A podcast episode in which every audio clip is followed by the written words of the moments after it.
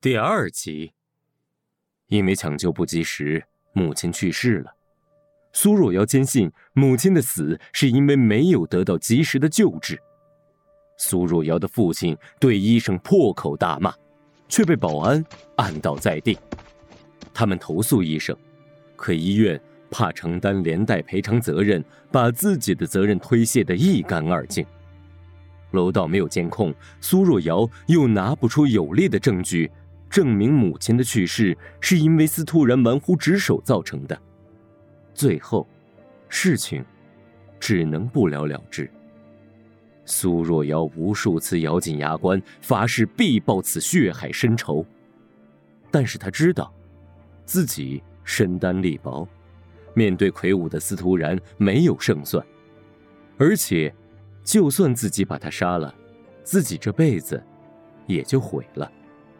苏若瑶曾经想整容后接近司徒然，将其毁掉，无奈要将自己整成另一个人，费用根本不是他这样的普通家庭所能承受的。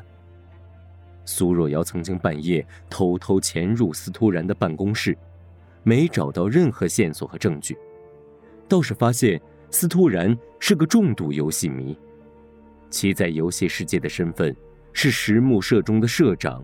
石福。后来，父亲一直生病，苏若瑶只好一直隐忍，变得沉默寡言，最后干脆辞去了工作，成了一名自由职业者——画师。苏若瑶坐在客厅的沙发上，开始发愁。司徒然几乎将所有资金都投入了游戏，在虚拟世界中创建并运营着石木社。使石木社成为鼎鼎有名的杀手集团，同时也为司徒然创造了巨额财富。苏若瑶化名苏瑶，想进入游戏毁灭石符，却因为年轻无知签下了卖身契。两年来，游戏中的苏瑶已经成为社长师傅最厉害的弟子，赢得无数次社赛冠军，多次圆满完成重大刺杀任务。苏瑶功高位重，却很少能见到社长，也就是司徒然在游戏世界的化身。社长石符藏得太深了，他直接用意念和法令控制社员，几乎从来不露面，偶尔出现还是个替身。石符有无数个替身。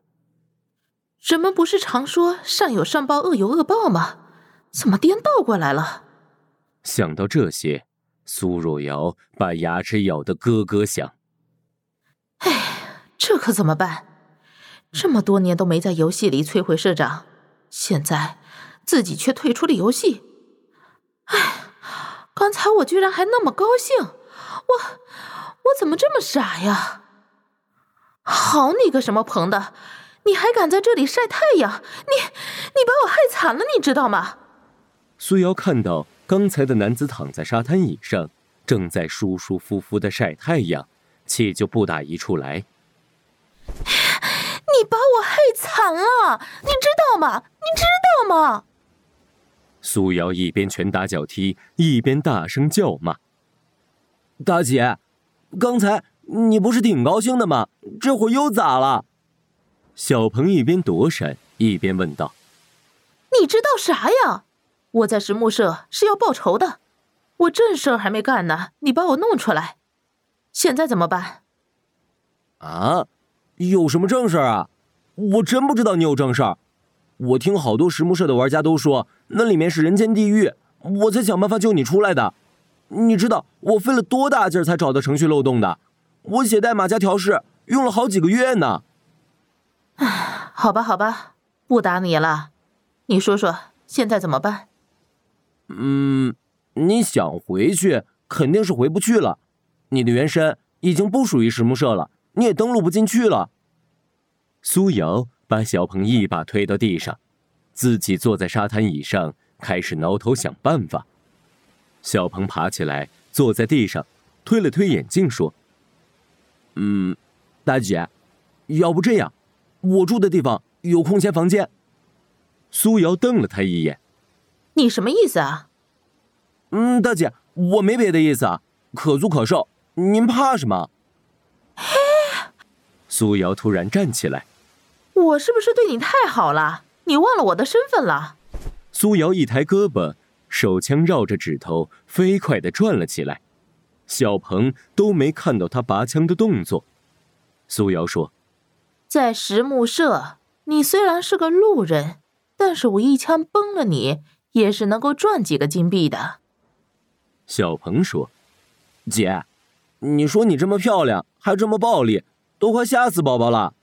每个游戏都有不同的规则，你要是在这里杀了我，最低判终身监禁，而且你的所有金币都得充公。”啊，哼，兄弟，你真的是太年轻、太幼稚、太单纯了。我让你等会儿看看你的腿是怎么折的。苏瑶把枪收起来，眨了眨眼。他用手抓住太阳伞的伞柄，轻轻一握，伞柄的钢管顿时变得皱巴巴的。稍微一用力，伞柄折了，遮阳伞倒向一侧。姐，以后你是我亲姐，整个原世界里我只认你可以了吧？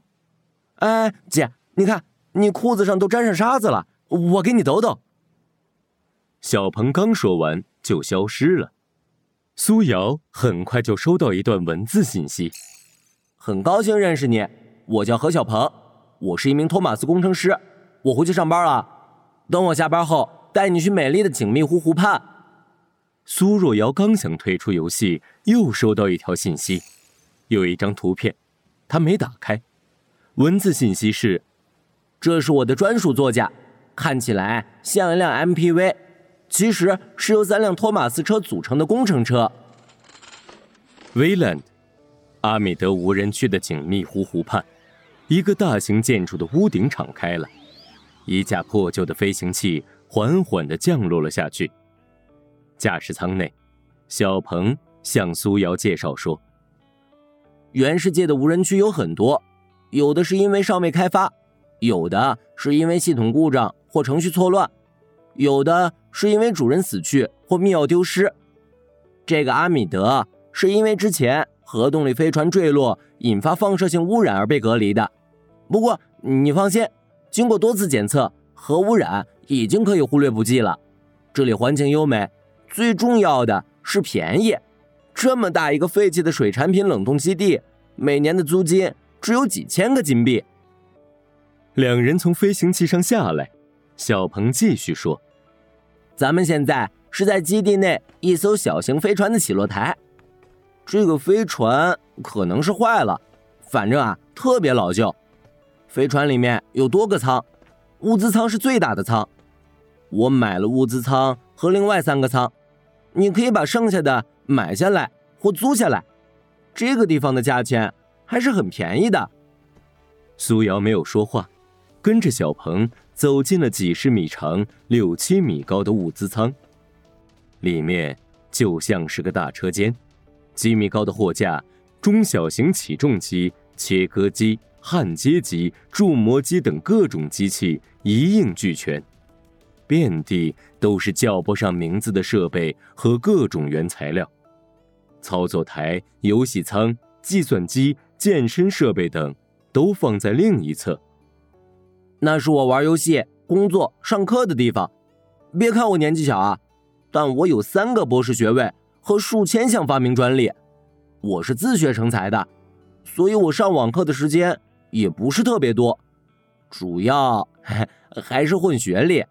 别介意，特别乱，啥都有。操作台上是我正在研究的机甲，超级无敌。别看你厉害，我要是穿上机甲，你肯定打不过我。哦，是吗？我是合成人，比机器人的战斗力还强呢。你不知道吧？苏瑶转身走向机甲，边走边说：“操作台上的机甲只有上半身，看上去……”是很常见的那种。苏瑶用手指敲了敲，没有任何声响。小鹏把手掌按在机甲上，机甲迅速消失，瞬间穿戴在了小鹏的身上。小鹏有点得意，嘿嘿，我跟你说，我的机甲可不一般，在整个原世界都是屈指可数的。就这东西？哎，什么态度？开枪射我！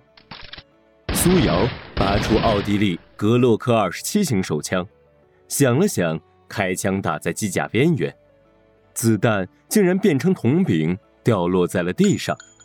他又试了试 H N K M P 十五冲锋枪，结果也一样。他换成 B 九激光枪，正要开枪，只见小鹏已经跪倒在了地上，大声喊着：“大姐，住手！激光枪我还真没试过。”哼，那你的机甲也没啥呀？我看过有的机甲用激光炮轰都不怕呢。不能这么说，你看弟弟像吃素的吗？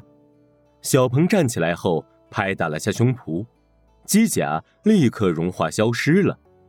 你不懂，你真不懂。这种材料放在整个原世界的文明中，都至少排在前十名。虽然不是我发明的，但根据我的研究，它的深度至少排在前三名。